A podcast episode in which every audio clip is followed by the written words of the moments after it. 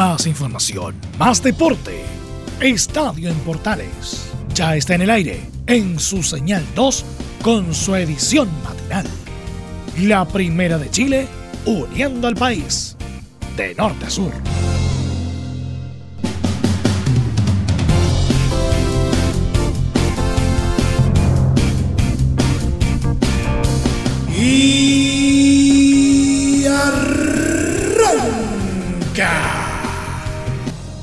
Señoras y señores, muy buenos días. Y mientras la cuenta regresiva al super clásico de este fin de semana sigue avanzando, nosotros seguimos recomendando toda la información deportiva que ustedes necesitan saber. Por ejemplo, ¿qué pasó finalmente con la fecha número 24 de la primera B? ¿Habrá nuevo puntero o tal vez no? Eso se lo vamos a contar en breve.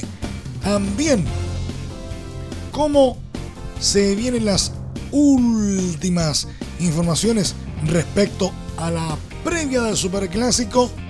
Por un lado y otro, le vamos a dejar completamente al tanto.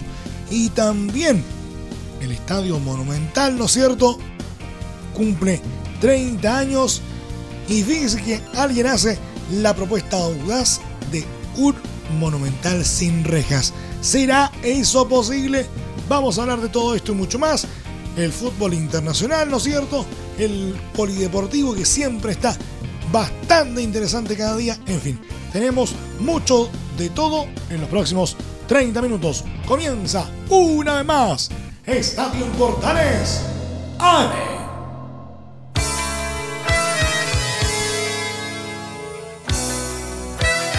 El máster central de la Primera de Chile uniendo al país de norte a sur les saluda Emilio Freixas.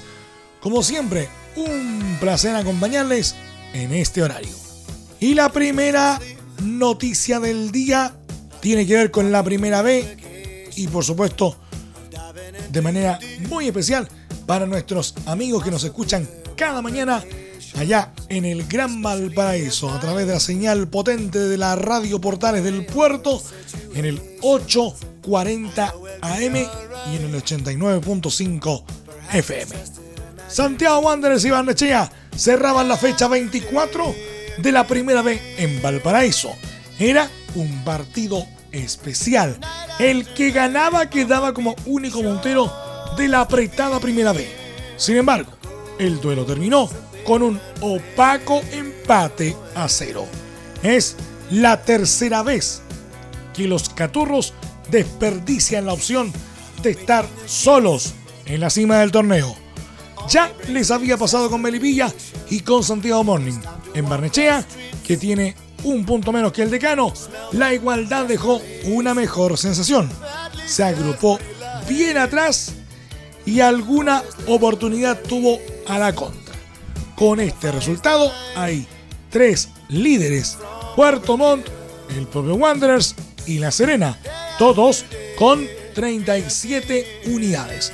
El campeonato está muy parejo. A falta de seis jornadas para el final, entre el primero y el duodécimo de la tabla, hay apenas seis puntos de diferencia. Por el contrario, el que sigue hundido es Deporte Valdivia. Los sureños suman cuatro derrotas seguidas y son los colistas del torneo. Tabla de posiciones cumplía entonces la fecha 24 de la primera B. Primero, Deporte Puerto Montt 37. Segundo, Santiago Wanderers 37. Tercero, Deporte La Serena 37 puntos. Cuarto, Cobreroa 36.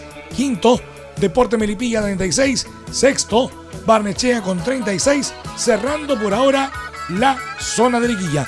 Séptimo, Ñublense de Chillán 35. Octavo, Deporte Temuco 34. Noveno, Deportes Copiapó con 34 unidades. Décimo, Unión San Felipe 33. Un décimo, Deportes Santa Cruz 33. Duodécimo, Santiago Morning con 31. Décimo tercero, Reyes de Talca 26. Décimo cuarto, San Luis de Quillota con 26.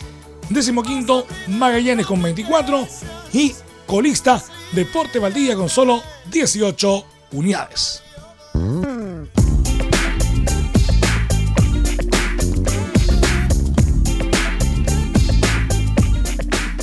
De aquí en adelante vamos con todo lo relacionado con la previa del Superclásico del fútbol chileno.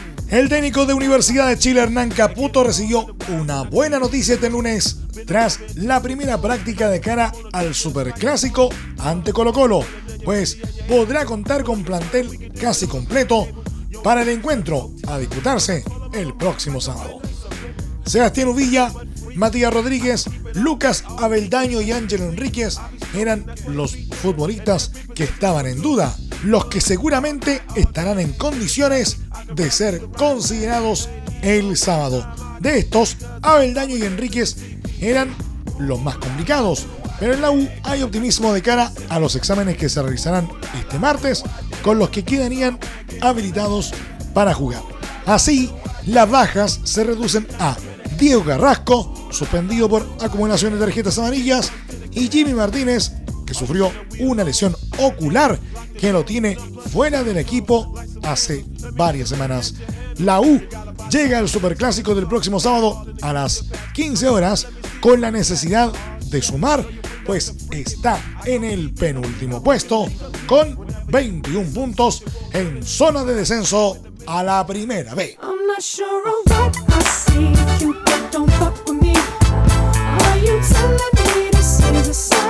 El delantero Esteban Paredes inició con mucho optimismo la semana en que Colo Colo y Universidad de Chile jugarán el Superclásico y lo evidenció con un positivo mensaje en su cuenta de Instagram.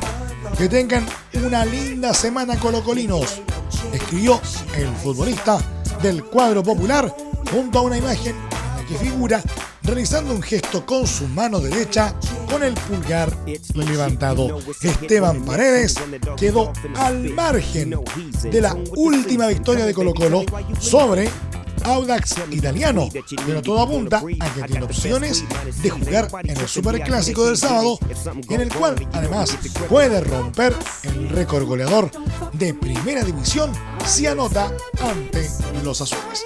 El partido está programado para la jornada sabatina desde las 15 horas.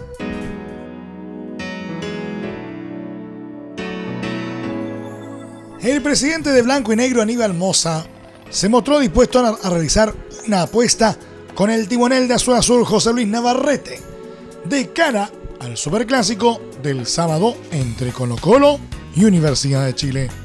Si él quiere apostar algo, no tendría ningún problema. Creo que podemos hacerlo. Señaló este lunes el timonel de la concesionaria que administra al cacique. Un asado a lo mejor, el plantel con la directiva, una cosa así agregó para explicar qué puede poner en la mesa y descartó que esté la opción de utilizar la camiseta del rival. Eso está más difícil. El asado está bien, afirmó. Además, Moza explicó qué pasará si los hinchas del cuadro popular llevan sachets de champú al recinto de Pedrero para mufarse el complicado momento financiero de los azules. Nosotros vamos a hacer los controles que hacemos permanentemente y vamos a aplicar un control normal. Esperemos que la gente concurra en forma tranquila, no traiga elementos ni productos que puedan ser revisados en la entrada. Es un partido de fútbol, indicó. La U visita Colo Colo este sábado desde las 15 horas y por supuesto será transmisión de Estadio en Portales desde las 14 horas por todas las señales de la Primera de Chile y sus medios asociados.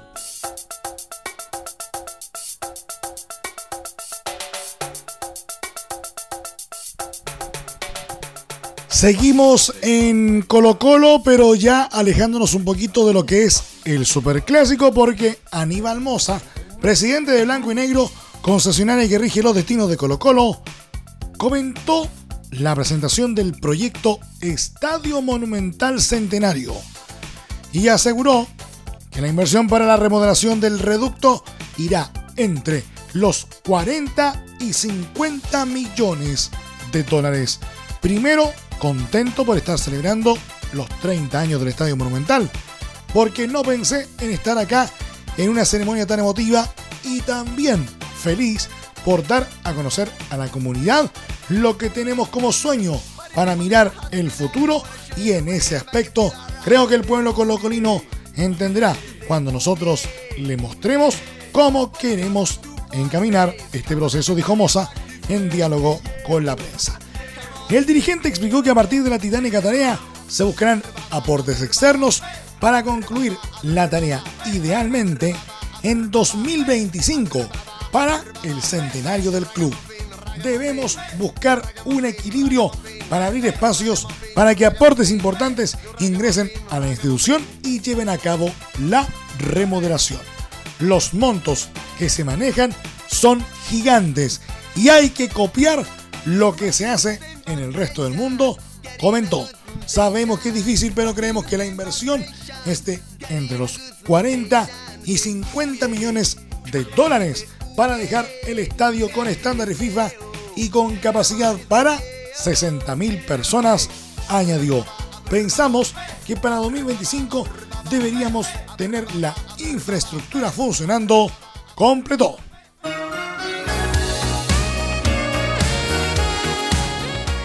Y a propósito de la remodelación del Estadio Monumental, Colo Colo eh, presentó a la arquitecta Claudia Silva, encargada de liderar la gestión del eh, proyecto Estadio Monumental Centenario, y entregó detalles sobre los cambios que tendrá la RUCA, destacando la posibilidad de sacar las rejas y la construcción de una doble bandeja.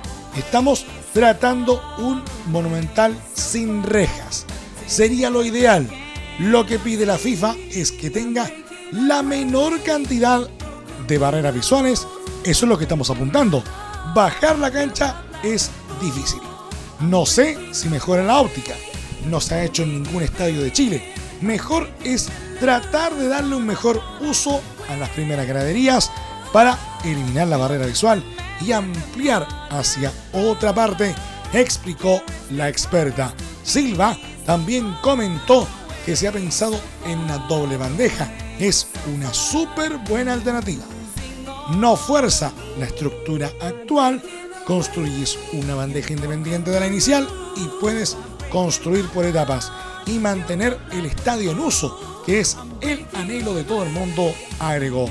Además, remarcó que no es mala idea una doble bandeja en todos los sectores del estadio, porque permite tener iluminación en la cubierta. Son palabras mayores, pero es lo que pasa con los estadios más contemporáneos.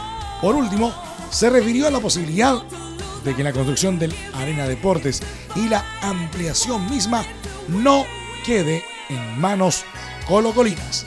Colo Colo tiene que mantener su esencia. Hay que tener equilibrio para que el sponsor o apoyador no se coma al equipo, explicó. Queremos que sea el estadio número uno de Chile.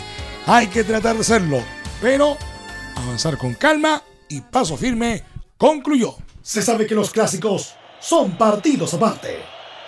Pero entre un clásico y un superclásico hay un trecho de punta a punta de diferencia. No te pierdas este sábado, desde las 14 horas, en directo desde el Estadio Monumental, un partido clave que puede definirlo todo. Superclásico 186. Colo Colo. Universidad de Chile. Los dirigidos del comandante Salas llegan con nuevo impulso tras barrer con Audax Italiano. Y llegan una vez más dispuestos a desplumar al chuncho, que no lo está pasando bien en la zona de descenso y así mantener su supremacía en un partido con historia. Resultados, estadísticas, la voz de sus protagonistas y todo el minuto a minuto de un partido de alto impacto. Con el relato de Carlos Alberto Bravo junto al equipo que trepa y trepa. Ya lo sabes. Super Clásico 186. Colo Colo Universidad de Chile. Este sábado, por todas las señales de la Primera Chile. ¿Quieres tener lo mejor y sin pagar de más? Las mejores series de televisión, los mejores eventos deportivos, equipo transportable, películas y series 24/7. Transforma tu TV a Smart TV. Llama al 973-718989. Twitter arroba panchops. ¿Necesitas promocionar tu marca o producto? Anunciar en la primera de Chile es rápido, fácil, con cobertura nacional y no cuesta tanto. Contáctanos al correo comercial arroba radioportales.cl. Tenemos una propuesta a tu medida, porque en la Portales te queremos escuchar. Te invitamos a disfrutar de la multiplataforma de Portales www.radioportales.cl donde podrás escuchar el tradicional 1180m, la señal 2, además de ver la radio junto a Portales TV. Además, te invitamos a informarte en nuestras redes sociales, Twitter, Facebook e Instagram. Ya lo sabes, www.radioportales.cl, la multiplataforma de la Primera de Chile. Entre Marco Grande y Marco Chico, media vuelta y vuelta completa. Escuchas Estadio en Portales en la Primera de Chile, uniendo al país de norte a sur.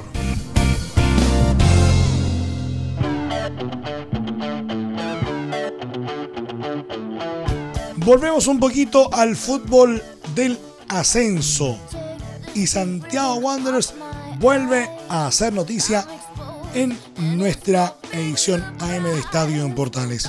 Porque por medio de un comunicado publicado en su web oficial, Santiago Wanderers anunció la salida del volante Luis Larry Valenzuela cuando faltan varias fechas para que termine el torneo de primera vez. La salida del jugador, que no era considerado por el técnico Miguel Ramírez, se gestó, según el decreto, debido a los informes del cuerpo técnico, de la gerencia deportiva, el interés del propio deportista y del club. Se ha resuelto en pleno acuerdo con el jugador dar término anticipado al contrato de Luis Valenzuela. Le deseamos al señor Luis Valenzuela éxito en todos los proyectos y actividades futuras que decida emprender, concluyó el escrito. El comunicado fue emitido poco después del partido que los Caturros igualaron 0 a 0 ante Barnechea en Valparaíso, para el que el futbolista no fue citado. El jugador de 31 años no ve minutos en cancha desde el 21 de abril, momento hasta el que había jugado nueve partidos. La última vez que fue citado, en tanto, fue el 10 de agosto, cuando vio desde la banca el duelo con Deportes Temuco.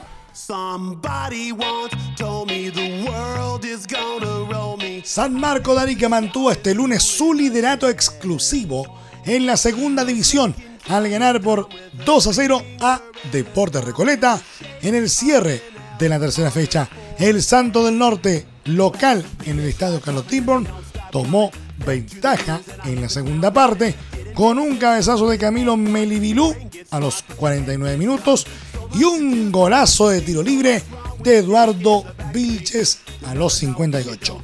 Con el resultado, San Marcos sumó 13 puntos, mientras que Reconeta sigue en último con solo 4 puntos. Cabe recordar que los equipos de segunda división tienen bonificaciones por su posición al final de la fase regular. En la próxima fecha, San Marcos de Arica visitará a General Velázquez en San Vicente de Tahuatahua, mientras que Recoleta jugará ante Colchagua. Tabla de posiciones, fecha número 3 de la liguilla de ascenso de la segunda división.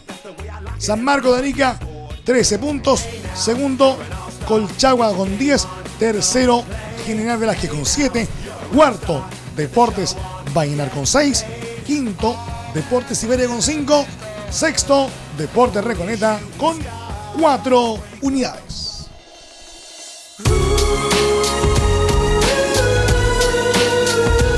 Bayer Leverkusen, equipo que tiene en sus filas al volante chileno Charles Aranguis, visitará este martes a las 16 horas a la Juventus en Turín por la segunda fecha de la fase de grupos de la Liga de Campeones de Europa.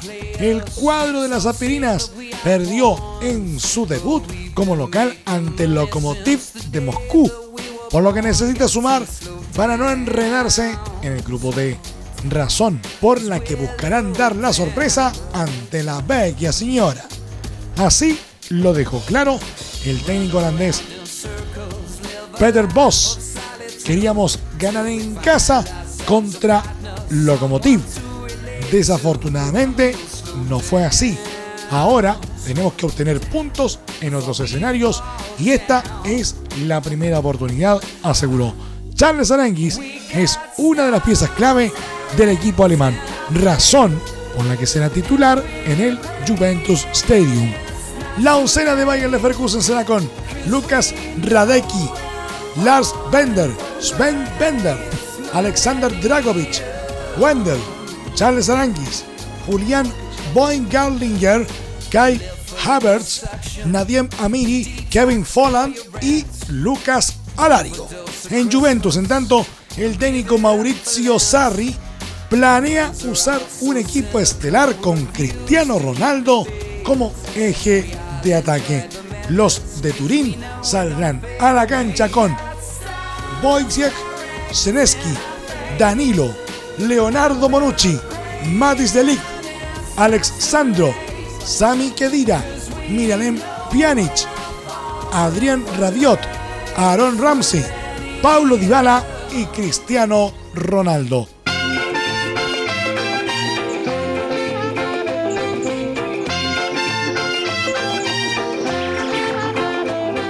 Inter de Milán visitará a Barcelona este miércoles en la Champions League, en un duelo que tendrá un gusto especial para Alexis Sánchez, quien enfrentará a los Blaugranas después de su partida en 2013. Por ese motivo, el medio Sport dedicó una nota especial sobre este reencuentro y lo tituló como El retorno de jugadorazo, en referencia al apelativo que utilizó Alexis cuando aún era jugador del club catalán. Alexis Sánchez volverá al Camp Nou seis temporadas después de dejar el club Blaugrana. El chileno estuvo tres años bajo las órdenes de Pep Guardiola, Tito Vilanova y Gerardo Martino. Jugó 141 partidos y anotó 47 goles, señaló el medio. Del mismo modo, recordaron el golazo que más apreció la afición barcelonista. El globito que anotó a Real Madrid. Este miércoles, Alexis volverá a la que fue su casa, un campo y un club al que le tiene mucho cariño. El mismo que todavía le sigue teniendo la afición culé, aceleró Sport. Botafogo no levanta cabeza en el Brasileirao y con el chileno Leonardo Valencia en cancha, el equipo de Río de Janeiro cayó por 1-0 en su visita a Fortaleza por la fecha 22 y sufrió su tercera derrota seguida. El único gol del partido llegó por medio de un desafortunado autogol de Marcelo Conceizao cuando se disputaba el minuto 61. El técnico Eduardo Barroca intentó revertir esto echando mano al banco de suplentes. Así se gestó el ingreso de Valencia a los 70 minutos. Los cambios no tuvieron el efecto esperado y Botafogo volvió a tropezar en el torneo. Botafogo quedó en el puesto 12 del Brasileirao, mientras que Fortaleza es decimotercero con 25 unidades.